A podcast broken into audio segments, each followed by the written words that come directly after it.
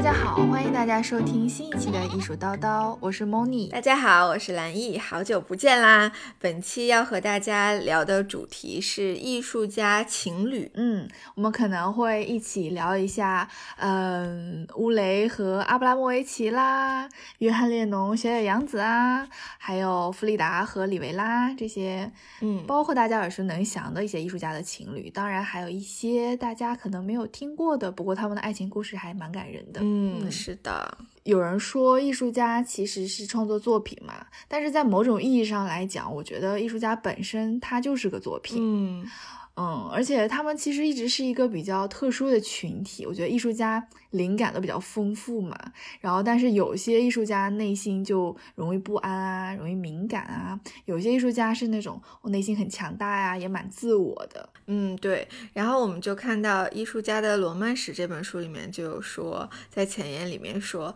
所以说如果两个艺术家要是相爱了，进入到一段关系的时候，就会显得更不寻常，可能变成了双倍自我、双倍不安以及双倍热情的碰撞。所以，我们今天这期节目就来跟大家一起聊一聊这些艺术家情感是怎么碰撞的。好呀，先来聊一些，嗯，相处比较和谐，然后互相成就的这样的灵魂伴侣吧。比如说克里斯托和让娜克劳德，他们呢是一对大地艺术家。嗯，莫妮，你要不要解释一下什么是大地艺术家？好啊，那个大地艺术呢，其实也叫做地景艺术，英文翻译过来就是 land art，或者是。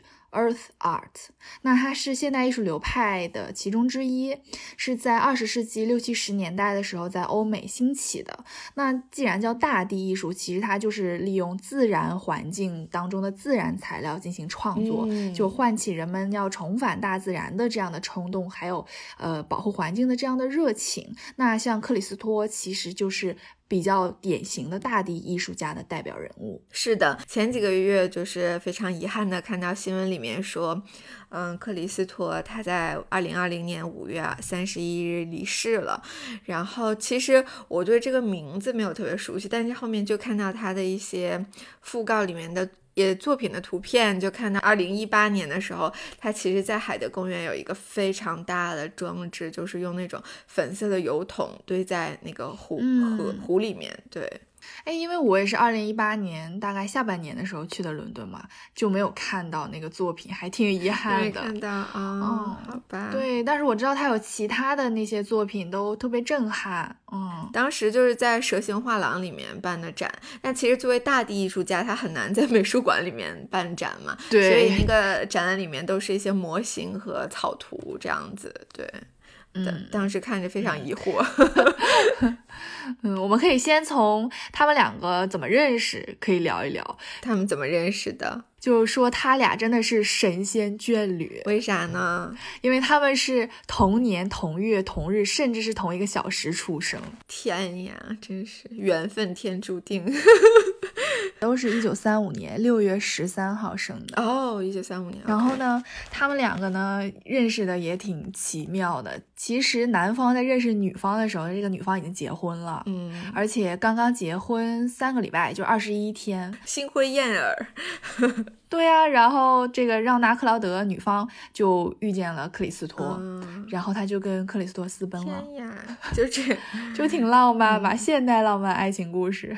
然后呢，这两位艺术家就一起组合，就开始创作很多的艺术作品。像其中有一个比较有名的是，他们在悉尼附近的一个海岸线，它就包裹海岸线，所以也有人说他们是包裹艺术家，就整个把海岸线都包起来了，耗时大概约一万七千个小时，呃，有一百多个人一起来做这个项目，就覆盖了很长很长的海岸线。很壮观啊！那可是这种大地艺术，你觉得会不会就是很浪费？他们就会花很多钱。是的，他们真的是自掏腰包啊！他们是自掏腰包，就是没有赞助的吗？没有赞助，因为他觉得说就是不想被左右嘛，就觉得如果我接受了甲方的赞助，那是不是甲方的意见我要考虑在内？他们说不要这样，而且，呃，这两位艺术家就说，我把我的艺术呢视为自己的孩子，哪有人会？利用自己的孩子赚钱呢？啊，是这样说，所以他们就拒绝收任何的利润，哪怕是说在旅游景区如果做了一个展览的话，那么他们也不会收任何旅游景区的门票钱。然后，因为他觉得说，我们的作品有关自由，自由的敌人是拥有，因此消失比存在更永久。啊。是这样的，对，因为他们你看耗时那么长时间做出来的艺术，一般情况下可能只会维持个两三周左右，就会消失了嘛。那可能很多嗯人们就会觉得是不是挺遗憾的？嗯，你看你这么费时做出来这个艺术作品，结果短短的时间就消失了。可是他说，消失比存在更永久。嗯，然后他们还说，嗯，我们更希望被称为环保艺术家。嗯，好吧，就还是挺，我觉得为环保做出一些贡献了。我有听说，就是在这个让娜她去世以后，克里斯托本来计划是在二零二零年去做一个包裹凯旋门的一个项目，然后二零二一年，他本来是二零二零年，然后就被这个耽误了。对，然后而且这个方案是一九七七年的时候，他们两个人一起就是想出来的，但是就是没有机会去实现嘛。然后现在本来是想他一个人去完成两个人的心愿，但是没有想到他也就是很遗憾离世了。今年在巴黎蓬皮杜艺术中心有一个他们两个的展览。嗯，说到包裹，它除了包裹像凯旋门嘛，那还有一个是包裹了柏林的国会大厦。这个项目时间特别特别长，总共是花了二十四年才完成。嗯嗯，前前后后，因为他们要树立很多关系，还有他们两个呢约定。就永远不要一起坐飞机，这样哪怕其中一个人出事故呢，另外一个人也能继续完成艺术作品。嗯，因为我们第一组想要聊的是说互相成就的情侣，那为什么说他们互相成就呢？因为相处的五十多年来，他们是齐心协力的，每天都工作十二到十四个小时。天呀！是非常勤奋的艺术家，对，然后两个人真的是神仙眷侣，就直到女方去世，男方还在帮他完成遗愿，一起一直在做这个艺术创作，嗯，所以他们真的是，嗯，为艺术做了很多很多的贡献，也互相成就了。嗯，那关于这个第一对儿的大地艺术家，我们就先聊到这儿吧。好呀，我们再来聊下一对儿吧。嗯，下一对儿其实我很想聊的是叫罗伯特·德劳内和索尼娅·德劳内。我为什么对这一对印象特别深刻呢？可能他们的名字听起来没有那么耳熟，嗯，但是呢，最近大家知道在上海西安美术馆有那个蓬皮杜的展览嘛，以时间的形态，只要大家一进门的第一个展厅，就会看到。这一对夫妻的作品，嗯，然后迎面对着你的那个画着巴黎铁塔的，其实是罗伯特·德劳内画的。然后你的右手边有一个画的像舞池舞厅一样的一个色彩非常鲜艳的作品呢，其实是他老婆索尼娅·德劳内画的。我为什么印象特别深刻呢？因为我第一次去看的时候呢，我还发了条微博，就是所有展览下来，我对那一幅作品的印象最深刻。我就觉得哎，好可爱！仔细看那些色块组合起来是两个人在拥吻啊！我知道你说的是哪幅，我正在看画册。对的，对的，就是那一幅。对。然后呢，我当时以为就都叫德劳内嘛，我真的没有很注意。然后有一次呢，也是做线下导览，就在西安美术馆给大家讲这幅画的时候，只要讲的时候，我也没太注意。嗯。哦，他们是夫妻的关系。这个时候呢。一个听众，嗯，然后他有提到说，哎，他说这是谁画的？说索尼娅·德劳内。然后像索尼娅听起来好像是一个女生的名字，对。然后我仔细再看展签，其实是不一样的名字。然后我就很好奇他们的关系，回去就开始查，然后发现哦，原来他们是一对儿。对，他们的就是作品画风还是颜色啊什么的，就是还有一点相近的。嗯，我觉得只要去看了西安的这个。展览肯定不会错过这个艺术家，应该。是对对对，因为就在第一个展厅，他们的画幅首先都非常大，其次他们颜色组合都很碰撞，然后很鲜艳，又因为他们画的很多是那种巴黎的，以巴黎为背景的故事，所以我一直觉得他们俩的爱情呢就是巴黎爱情故事。嗯，然后他们两个就是一开始相遇的时候呢，跟前面一对儿有一点点像，就是索尼娅呢，她其实也已经结婚了，嗯。嗯，但是呢，就是你知道索尼娅结婚的对象，她老公其实是同性恋。就也就是有名无实的一个一段婚姻，所以呢，索尼娅在遇见了这个罗伯特的时候，也是一见钟情，产生了火花。嗯，然后就大家会觉得索尼娅德劳内，我好像没有听过这个名字呀，不是很耳熟啊，但是她其实。当时他的名气应该是比罗伯特还要响一点点的。在二十二岁的时候，索尼娅·德劳内就已经跟毕加索呀、布洛克啊，他们已经一同展览了。你想想，那他的艺术水平是对，甚至就是在索尼娅结婚的时候，毕加索呀、布洛克啊这些人都有参加索尼娅的婚礼。嗯，然后当时罗伯特呢也出席了，也就是在 婚礼上的时候，然后。见到了彼此，后面两人相爱，然后 也是彼此促进，互相成就。两个人一遇见之后，就事业如火如荼，蒸蒸日上，互相望彼此，真是互相望彼此，特别 望。然后索尼娅她又是一个非常独立、非常自信的女性，就可能他们所处那个年代也经历过战争嘛，那战争之后经济比较萧条，有的时候画家也很难维持自己的这个生计，但索尼娅就特有头脑，嗯，她就开了一个自己的服装品牌，叫德劳内，然后呢，她呢就是通过这个服装品牌。就是这种自己的企业家头脑，然后忘了他们，对的，忘了他们两个人的运气。就而且索尼娅的设计一直都是，嗯，在服装周上啊，或者是在巴黎的时尚圈也是很。名噪一时的那种，甚至就是在一九七零年，法国总统蓬皮杜，他呃在接见美国总统尼克松的时候，就送了他一幅画，送的就是索尼娅的作品，就可见他的实力。对的，而且六四年的时候呢，索尼娅是第一个在卢浮宫办个展的女性。然后他也得到了法国最高的荣誉，就是法国荣誉军团勋章，这么厉害，一个这么样的一个艺术称，嗯，对的艺术称号。有的时候你在艺术家情侣里面，大家会觉得说，是不是男性的光芒可能会盖过女性啊，或者是女性没有那么容易出彩？但是在这一对艺术家里呢，就两个人彼此成就，谁也不嫉妒谁。然后尤其女方呢，一直发展的都非常好，而且能。带动整段关系的良性发展，真好，是个很厉害的女性。然后她的艺术作品也很好玩儿，欢迎大家去看一看。嗯嗯。然后讲完了这两对儿呢，我们要讲一个鼎鼎有名的，就是只要你提到艺术家情侣，那大家条件反射脑袋里第一个想到的一对儿，其实就是这个，就是乌雷和阿布拉莫维奇。是的，嗯，对。为什么呢？特别是在今年，就是乌雷去世了嘛。然后大家又对他们整个的这个情史又进行了一下回顾，是。对，然后就是肯定会想到说他们最著名的一个作品就是在 MoMA 里面，阿布拉莫维奇做的一个作品就是和陌生人对视嘛，然后当时乌雷就过来，然后两个往昔爱人重逢对视泪流满面的那个视频，应该就是戳到了很多人，因为阿布拉莫维奇呢就是行为艺术之母，然后他当时说了一句很有名的话，他说两。艺术家不应该相爱，但是他还是跟乌雷相爱了十二年。哎，十二年已经很久了。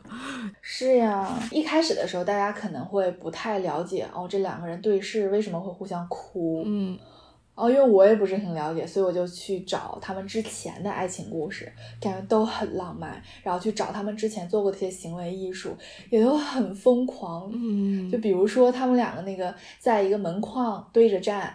嗯，都裸体站，然后呢，他就让观众选择从他们当中横穿过去，那就让观众选择是对着女方还是对着男方，就是想想那个画面，对。然后他们还做过一个行为艺术表演，就是两个人呢，本来是分站在两头。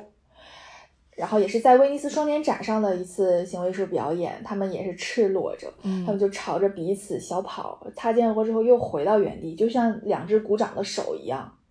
然后，但这个整个行为过程是什么样的感觉呢？就是说一开始呢，两个人安安静静的漫步过去，然后呢碰到彼此擦肩而过，再回到原来的位置上。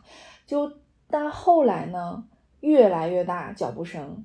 然后你会听见两个人身体的碰撞，嗯。就从一开始的安静的这种相遇，到后面就互相撞击，艺术家就一直重复着这样的动作，然后越撞越狠，甚至乌雷还把阿布拉莫维奇撞倒在地上。对，然后他还撞倒了之后呢，还在努力站起来，然后男的就是面无表情，转过身去，两个人还是奔跑、相撞、折返，就是一次一次的完成这种。这个作品的名字叫《空间中的关系》。嗯整个时长有一个小时。他们俩还有一个很有名的，就是两个头发绑一块儿了。啊，我最开始看到这个作品是在大英博物馆 的一张明信片上，哦啊看到了，觉得哎，好像真的就是那种两个人像连体婴一样的头发被绑在了一起，相爱又相互纠缠的那种感觉。嗯，好有意思呀。然后对，还有一个就是分手时候的作品，嗯因为两个人相爱这么久呢，后面互相也彼此忍受不了了，就决定分手但是你知道，我们这种一般人分手就就分手就算了，对吧？普通的分手。对，他们是艺术的分手，怎么艺术的分手呢？还扯上了我们中国的长城，他们就觉得分手也要有仪式感，嗯所以呢，就精心安排了这次分手。在一九八八年的时候，阿布拉莫维奇呢是从山海关自东往西，然后乌雷呢是从嘉峪关自西向东走，两个人呢从两个方向彼此汇合。然后走了大概有三个月吧，终于在长城的某一个地方，他们就相遇了，然后接接着就拥抱、亲吻、挥手告别。然后就分手所以说这个就被载入史册。是的，是那种最个性化又最深刻，然后又那种又残忍又浪漫的这种行为艺术，就真的就结束了。然后彼此约定再也不要见面。你也知道后面就是某马了，两个人见面，所以再见面他们才会这样热泪盈眶。那就更懂了为什么会出现这样的一个场景。嗯，我刚才突然声音应该会小，因为我把手机扔床上了，可能声音会小一点。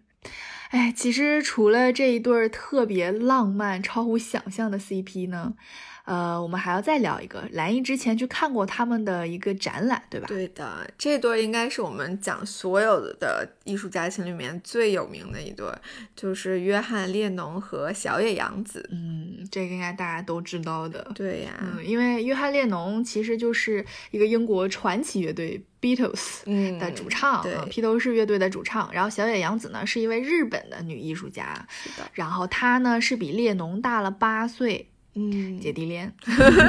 然后他们两个在一起有十四年，可是后面比较遗憾，是因为八零年的时候呢，约翰列侬就被一个披头士的粉转黑枪击杀害。嗯，对。然后我觉得大家最熟悉他们的有一张照片，可能是约翰在床上，然后嗯赤裸的身体侧身抱着穿黑色黑色毛衣，然后牛仔裤的小野洋子的那张照片，对，那个就很有画面嗯感。我觉得还有一点让这个作品很重要，就是它的拍摄时间是在约翰列侬遇害五小时之前。然后这个展览呢，我就印象还蛮深刻的，因为我当时就是随便去利物浦玩，然后就随便看一看展览，然后 就随便看到了这个展。对的，因为其实这个展览是在 National Museum Liverpool 看的，然嗯后利物浦就是对约翰列侬就很重要，因为是他的老家。嗯，让他出生成长在利物浦这座城市里面，包括披头士的博物馆也是在利物浦。然后呢，哦这个展览是小野洋子也有参与策展，然后开幕的时候嗯他也有亲自到现场去看的，对。然后展览的嗯名字叫 Double Fantasy，是两个人一张专辑的名字。而且小野洋子以前说过一句话说：“A dream you dream alone is only a dream. A dream we dream together is reality。”就是嗯好浪漫哦是呀，就是一个人做梦就只是做梦，就只是做梦对，那我们嗯一起做梦就变成了现实。啊，嗯，好好哦。对我觉得这个就是他们之间关系的写照啊。嗯，是的，是的，嗯我觉得也是。所以他们俩一开始是怎么遇见的？嗯，他们俩的遇见就是约翰列侬当时去了小野洋子的一个展览，当时小野嗯洋子她也是表演了一场行为艺术，然后这个 这个作品的名字叫 Cut Pieces，好像就叫切片，嗯就是小野洋子站在台上，然后每一个观众都可以拿着剪刀在她的衣服上剪一刀，一一直到他可能就是没有衣服了，衣不蔽体。对，哦然后当时列侬就有被他吸引，然后呢又再去看他的展览，一来二去两个人就是天雷勾地火 就认识了。迅速相爱。对，但是嗯，对他们俩的感情，当时就是也不被很多人看好，很多人披头士的团粉就说披头士解散，觉得披头士解散就是因为小小野洋子。，对，然后 小野洋子替罪羊。但是约翰列侬对小洋子他还是非常的坚持，虽然就这么深情，在展览里面还看到就是，呃，列侬有一段时间就出轨了，哎呀，嗯，好像是一夜情之类的这种情况，嗯，那反正就是出轨。对，然后俩人就分手了，分手了，但是有一段时间就过了一段时间又复合了，嗯，就大概是这样子，嗯。那其实就是现在再回过头来看的话，其实小野洋子并没有说说就是毁了列侬什么之类的，他嗯反而是帮助列侬拔高了一个层次。那以前虽然说列侬是传奇乐队的主唱，就已经非常有知名度之类的，但是嗯他们两个人在一起之后，列侬就不仅是搞音乐的这种。他变成了一个艺术家，也成为了一个政治上面的叫 activist，就是在政治上面，比如说你有一些自己的想法，就是会用行动去表达出来，啊这种。当时那个李爽嫁给我娶中国国籍，就说李爽是一个 activist。啊，对对对，就是这个。在之后两人在一起以后，列侬他创作的音乐也更有深度了，比如说 Imagine，、对吧？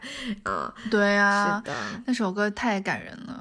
就是讲到这个歌曲嘛，就想到他们两个做过很多也是比较疯狂的一些艺术行为吧。比如说，在一九六九年，他们发起了一个叫“床上和平运动”，就是说他们两个主要是为了反对当时的越南战争，然后就在阿姆斯特丹的一个希尔顿酒店里面发起了这样的一个运动。也就是说，他俩呢穿着睡衣在床上整整待了七天，哪儿都没去。然后房间里贴满了反战的那种标语，全世界的媒体当时都来对这场行为艺术进行直播。其实他们是非常有社会关怀的一对艺术家，还说了一句标语叫 “Make love, no war”。对的后。来也去了其他城市，也做了。我看那个展览里面，就是还有展出一张床，上面床单特别可爱，就是刺了一些小人儿啊啥的，然后上面写着 “All you need is love”。除此之外，我就是印象非常深刻的是他们俩展出了那个结婚证，因为我有拍那个照片，所以所以这次我就仔细的看了一下那个结婚证，是什么样的？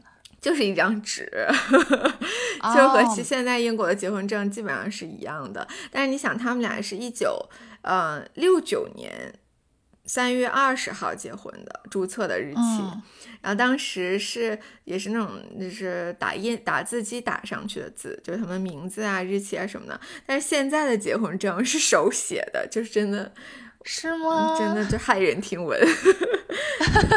对，然后里面还上面还写了，就是结婚的这个注册费用，当时是六点五磅，就是上面写了年龄啊，列侬是二十八岁，小杨子是三十六岁。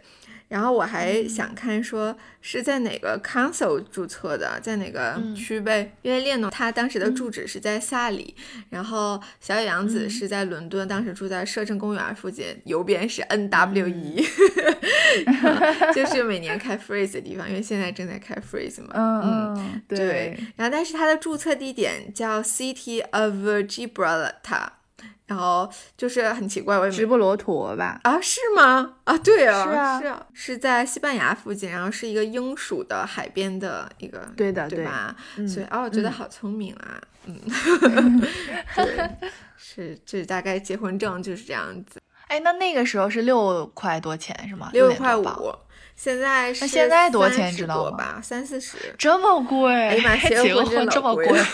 哪个地方有那种结婚年限是啊，就是越长那个越便宜？爱尔兰，爱尔兰就是结婚哦年限越长越便宜。那你看完这个展览之后，就是你对小野洋子和列侬的关系看法有没有什么改变吗？嗯，我觉得就是因为我看展览的时候，我真的有放下偏见，可能因为我也不是披头士的粉丝，所以我也没有什么偏见。对，然后就是觉得看完以后非常能理解，然后被他们的这个故事打动。可能是展览做的确实非常好，整体的思路就是按照时间的顺序，两个人怎么遇见的呀？然后在这个相处在一起的这十几年、十八年吧，好像是，呃，里面就是有发生什么各种标志性的。事件呀，整个展厅里面有很多音乐呀、视频的采访啊，就是非常丰富。然后整个那个 storytelling 也挺挺完整、挺感动人的。然后它有很多小心思，给人的体验很好。比如说，嗯，有那个。可以带走的一个胸针，他们之前做了一个艺术的项目，当时就是在展厅里面拿一盒那个胸针，然后可以给观众。然后他这个展览也在展厅里面准备了这个胸针，叫 You Are Here，然后上面写 You Are Here，但是它是白色的那个背景，很小很小。我上次上个月搬家的时候我还看到了。找出来，我我也 带走了一个，然后它还有一个特别有意思，它有一个迷你的卡拉 OK 在里面，就真的可以。唱对，你就真的可以唱 Beatles 的歌，那也太好玩了吧！对对，然后还有一个像类似于嗯 playground 的地方，就是反正它整个空间设计就挺现代的，然后还有一个便利贴墙，就是你可以把这个留言写下来呀，然后展厅门口还有小野洋子她那个许愿树。嗯，对，然后它确实有呈现一些批判的声音啊之类的，但是比较少，因为也可以理解，很多展品都是来自小野洋子，但不能说我给你借东西办展，万一后还在展览里骂你吧，就 觉得还还是情理之中。嗯，因为我看到最后就觉得情绪非常饱满，我也就写了一个便利贴放在最后那个墙上。然后这个墙它就在利物浦的海边，就所以就这边是这个留言墙啊，右边就是这个大海，而且是那种落地窗大海。然后再往前走一个展厅，是一个就是像影院一样，就比较呃封闭的一个小房间，循环播放 Imagine 的那个 MV 还有音乐。当时真的觉得对这首歌的理解更加深刻了，而且我还录了一个视频。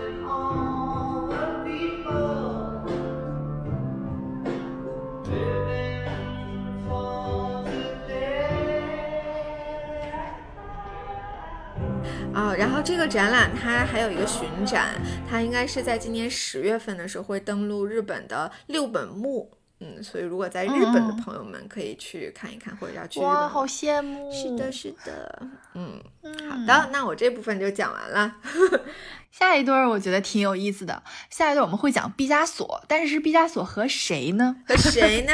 因为他有太多人了，真的是可能比较知名的，大家会想到他的情人就是 Dora Maar，对，多拉马尔。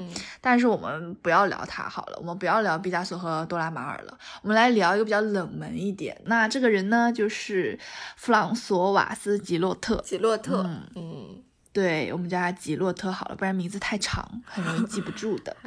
那他是在毕加索的什么时期和毕加索在一起的呢？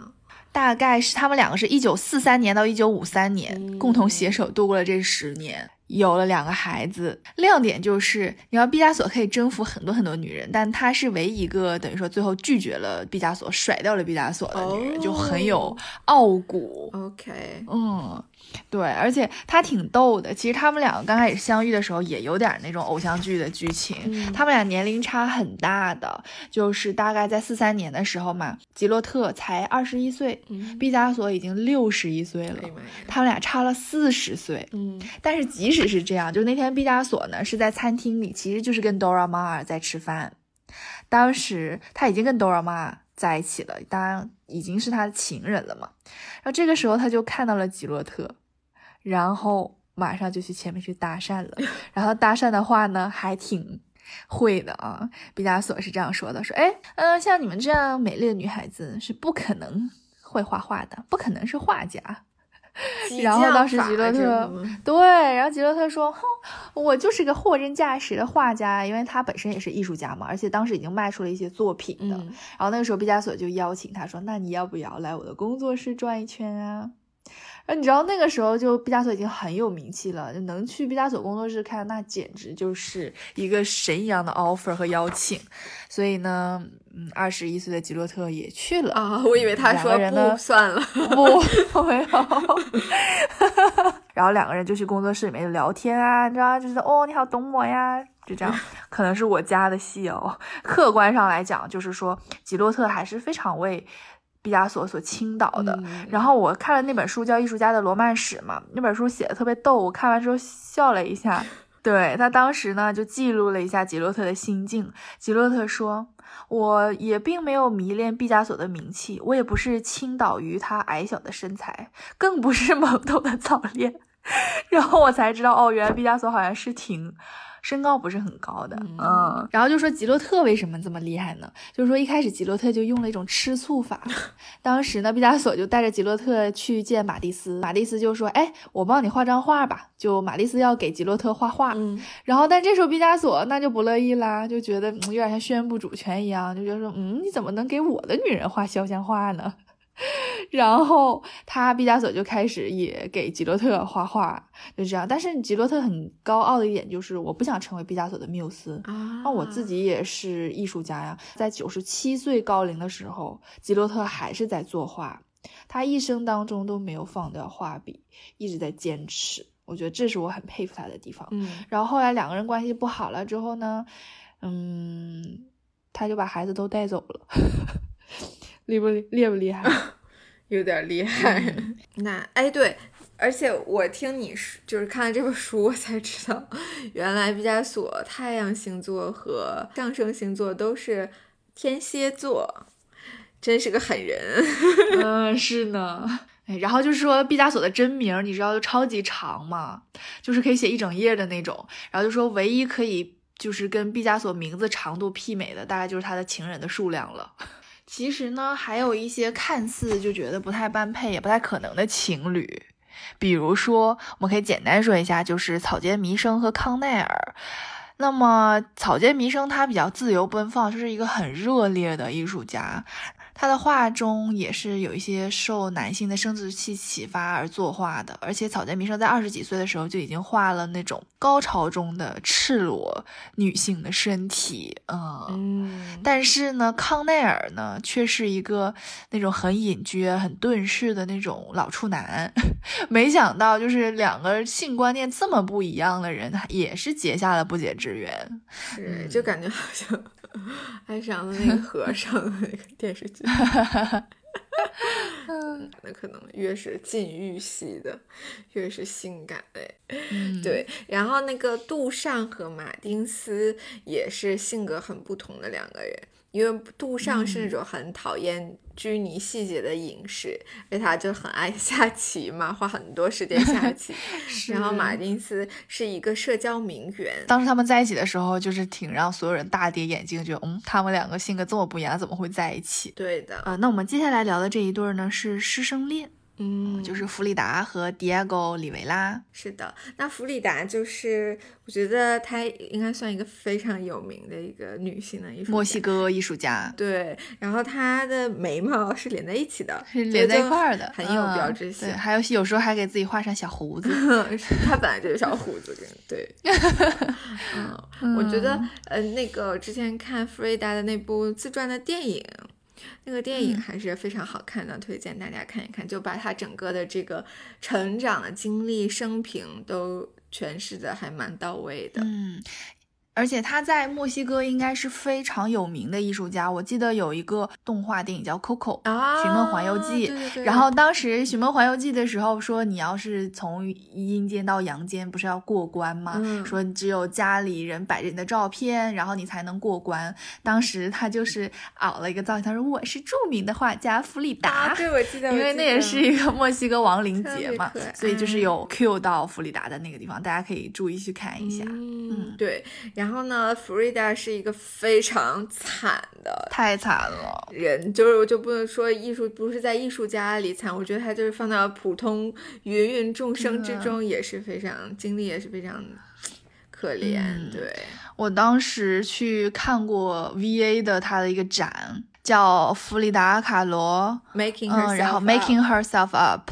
对，在那个展览里边，我就是热泪盈眶，我觉得太惨了。因为我当时觉得视觉很冲击的是，里边会有一些他当时用的假肢啊，还有他穿的一些磨损不一样程度的鞋子啊，还有他所有受过苦难时候的那些照片。对，因为他是天生的小儿麻痹症，就本来走路就是不是很方便，然后后面又遭遇了一场特别严重的车祸。嗯，他在一九五零年三月到十一月的时候做了六次脊柱手术，然后就真的是，哎，就就真的身体上遭受了巨大的折磨。他的艺术的开始其实就是他当时，嗯，遭遇车祸以后在床上躺了很久，然后他也没有什么事情做，然后就是就是画画呀，画自画像。那个时候，对。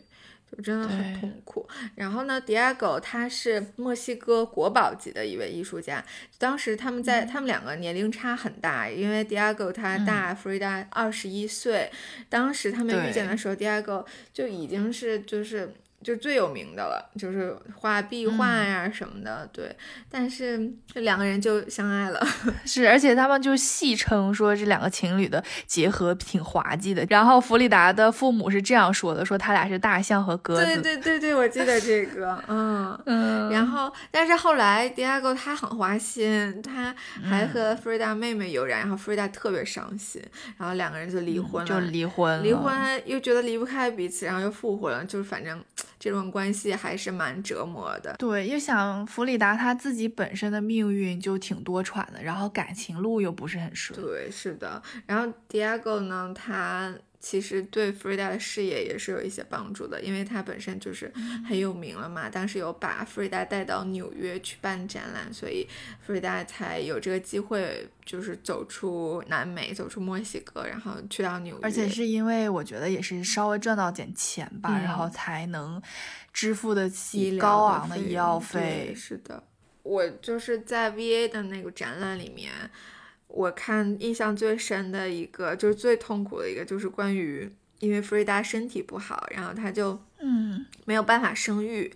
她以前确实有怀孕过，但是就是流产了，嗯，对，非常的痛苦。之后，然后她还把就是她的这个宝宝呈现到她的作品里面。当时真的，我就觉得我都要看的哭了，太可怜了，嗯嗯，对。然后一直到看到最后，我觉得这个展览也是，就是把人的情绪能带进去的那种。因为他说最后弗瑞达去世的时候，他就在最后的日记里面写说：“我希望离世是快乐的，我不愿意再重来了。”就想到他这一生真的是过得，因为我觉得你想结束生命很容易，但是你要这样坚强的活下来太难了。嗯，是呀是呀，弗瑞达她其实还是一个绝对的时尚 icon，嗯，所以 VA 才办了这个展，因为 VA 算是一个就是时尚类比较有名的一家博物馆嘛，对，所以就展出了他很多一些服饰，就非常的。就是我觉得他就拍照的那个造型啊，什么他自己的穿搭呀，就很有特点，然后又很时髦。虽然已经过了，现在过了就是五六十年了，对吧？然后还是非常洋气的。嗯，因为他之前也都是登录过很多杂志的封面，什么名利场啊、时尚啊这些杂志封面上都有他的照片。是的，是的。就是说到弗里达就很悲惨的一生，其实还有一些艺术家的情侣呢是以悲剧结尾的，他们在。起也有点互相伤害的感觉，那就是卡尔·安德烈和安娜·门迭塔。其实之前我也不是很了解这两位艺术家，但是我看了他们的故事之后，我觉得特别揪心。为啥呢？因为已经涉及到了凶杀案了。就最后人们怀疑男方谋杀了女方，而且确确实实当时这个男方艺术家安德烈被指控为二级谋杀，但是可能因为后面证据不足嘛，三年之后他也被释放了。那我们先来给大家简单介绍一下这个安德烈和门迭塔这两个人。安德烈呢，他主要是呃做一些极简主义的作品，是一位美国的艺术家。嗯，然后呢，门迭塔呢，他是做前卫艺术啊、行为艺术啊和大地艺术这样的一位古巴的女性艺术家。其实大家可能觉得名字不是很熟，但是门迭塔的作品被世界上一百多家博物馆都收藏了，比如说 Guggenheim。然后大都会美术馆、惠特尼美术馆、MoMA、蓬皮杜、泰特都有收藏过门迭塔的作品。然后呢，当时门迭塔突然就是去世了，坠楼，嗯然后就怀疑说是不是安德烈把他谋杀了。然后甚至在二零一六年，在 Tate Modern 的门前，就在馆门口，就有人抗议，举着一个牌子，写着 “Where is Mandetta”，说门迪塔去哪里了。因为当时民众抗议的原因还有是泰特他保留了安德烈的作品，但是就撤掉了所有门迭塔的作品。嗯，然后他们觉得说，为什么一个凶手还要得到尊敬呢？对哦，为什么你们还要保留他的作品呢？所以这一对儿情侣就挺有争议的，说爱到最后是不是真的谋杀了对方也不知道，现在还是个谜。所以这一对艺术家还是挺遗憾的，嗯，以悲剧收场。我觉得我印象最深的，觉得最玄乎的一点就是门迭塔他很多的行为艺术的作品，那个看照片就会觉得啊，这不就是他最后命运结局的这个暗示吗？所以如果感兴趣或者好奇，可以去看一下。啊，刚才我们聊的这些都是西方的艺术家嘛，然后其实中国也有很多就是比较有名的艺术家的。CP，比如说宋冬老师和尹秀珍，然后我是嗯。上周去 Take Modern 的时候，发现就多了一个尹秀珍的房间，然后这新加的应该是非常有面子，嗯中国的 这个女性艺术家，对吧？对，嗯，对，我感觉 Take Modern 还挺宠爱她的。嗯，那还有就是比较年轻的艺术家情侣，比如说赵赵和杨博都，他们两个都是在网上还蛮哦受欢迎的，很年轻的艺术家夫妻。嗯对，然后其实我觉得这些艺术家 们之间的关系真的是都还蛮神奇的。嗯，都不是那种普普通通的相爱，有的是那种 虐恋啊、纠结啊，就放在一起，然后有的是就是对彼此的这种创作起到了一定的影响，或者是两个人一嗯起共同进步。其实对嗯对，还是能看出很多东西的。嗯，那我们这一期大家也可能会发现聊的都是一些异性恋，嗯，那么也许我们会在之后专门出一期节目讲一讲同性恋。嗯那么艺术圈当中的一些 LGBTQ 的艺术家啊，也很有的聊。好呀好呀，那其实呢，总结来看，艺术家之间能够组成 CP，很大的缘分是因为两个人圈子很重叠，嗯有共同的兴趣爱好、共同的朋友，然后能够出席某些共同的场合。那朋友一推荐呢，或怎么样，就相识相爱了。对呀、对呀、比如说很多艺术家，他们都是在展览上面认识的呀，这样子。嗯那现在呢，我们就要发一个广告了。对，因为在现在这个社会吧，人的社交圈其实是有一点点在萎缩的，嗯能够广交朋友的机会比较少。不过好处又是在互联网时代嘛，嗯，和又充满了很多浪漫的这种可能性。对，所以今天就是给大家推荐一款 A P P 叫橙，然后因为我几乎是我身边朋友的这种 dating app 的安利大使，我特别喜欢 就是推荐我的朋友们去用 dating app，嗯，就在上面真的能认识到很多有趣的朋友，其中就包括我现在的配偶。对，所以就是有一个已经是现身成功案例。嗯，这个橙 app 呢，这个橙就是橙子的橙。嗯我觉得如果谐音上来听的话，有点成功成了，对就这种感觉。嗯嗯，配对成功就会显示成了。我因为 虽然已经不是单身了，但是本着对听众负责的原则，我还是研究了一下，就是它嗯还有几个蛮就是印象深刻的特点，比如说你注册的时候，你只能放一张正脸的照片，就是嗯嗯、然后还要和你的人脸进行一个对比，杜绝照片。然后呢，你还嗯可以选择各种各样的单身状态，比如说你想试试看呀，想终结母胎 solo 啊，等它出现刚刚失恋。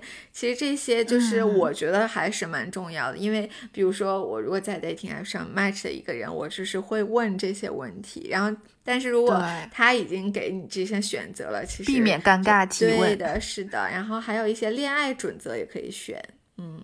对，比如说，嗯，接不接受异地恋呀？不接受还有那种哦，拒绝冷暴力哦，我也不接受，我完全无法接受异地恋。嗯，然后还有那种说，嗯，姐弟恋啊也可以啊，或者什么相信一见钟情啊这些选项。嗯，对的。嗯那我觉得它上面的这个用户的质量也是蛮好的，嗯，然后我觉得有一个印象很深刻的就是两个人如果 match 成功的话。他三天之内，如果你不说话的话，这个 match 就会消失掉。然后，哦嗯，对，然后如果你不知道说什么，它有一些自动问题，就是一些，比如你是什么星座的呀，或者是什么你最近学会的避免尬聊。听的一首歌是什么，看那本书是什么，你喜欢的电影啊，这种用户体验还是很好的。嗯，对，因为这个 app 也刚出不久嘛，那肯定用户的质量还都比较高，对，大家可以先去体验尝个鲜。好的，嗯那我们的这个案例时间就到这里了。那其实呢，有很多节目当中提到的艺术家 CP 呢，在这本书里，也就是《艺术家的罗曼史》这本书都有提到过。嗯如果大家感兴趣的，可以找来这本书看，也是广西师范大学出版社的。嗯这本书里面收录了有三十四对儿艺术家情侣，嗯我们节目肯定聊不了那么多，就挑几个比较有名的，或者是我们觉得印象深刻的来跟大家聊。对的，还有比如说，嗯、j a c k s o n Pollock、Lee Krasner，然后 Doris 嗯 Tanning 和马克思恩斯特。马克思恩斯特，对对的，然后那我们这期抽两本。可以啊。好的，好的，嗯，那今天的节目就到这里啦，感谢大家的收听，嗯哼，谢谢大家收听，拜拜，我们下期见。拜拜，下期见，希望大家都能够有，美好的爱情。哎，对，还可以 Q 一下我们之前出的很早的一期节目，第二期节目《美术馆约会往事》，又要让大家听一听我们的小小八卦。那期我还蛮喜欢的。我也是。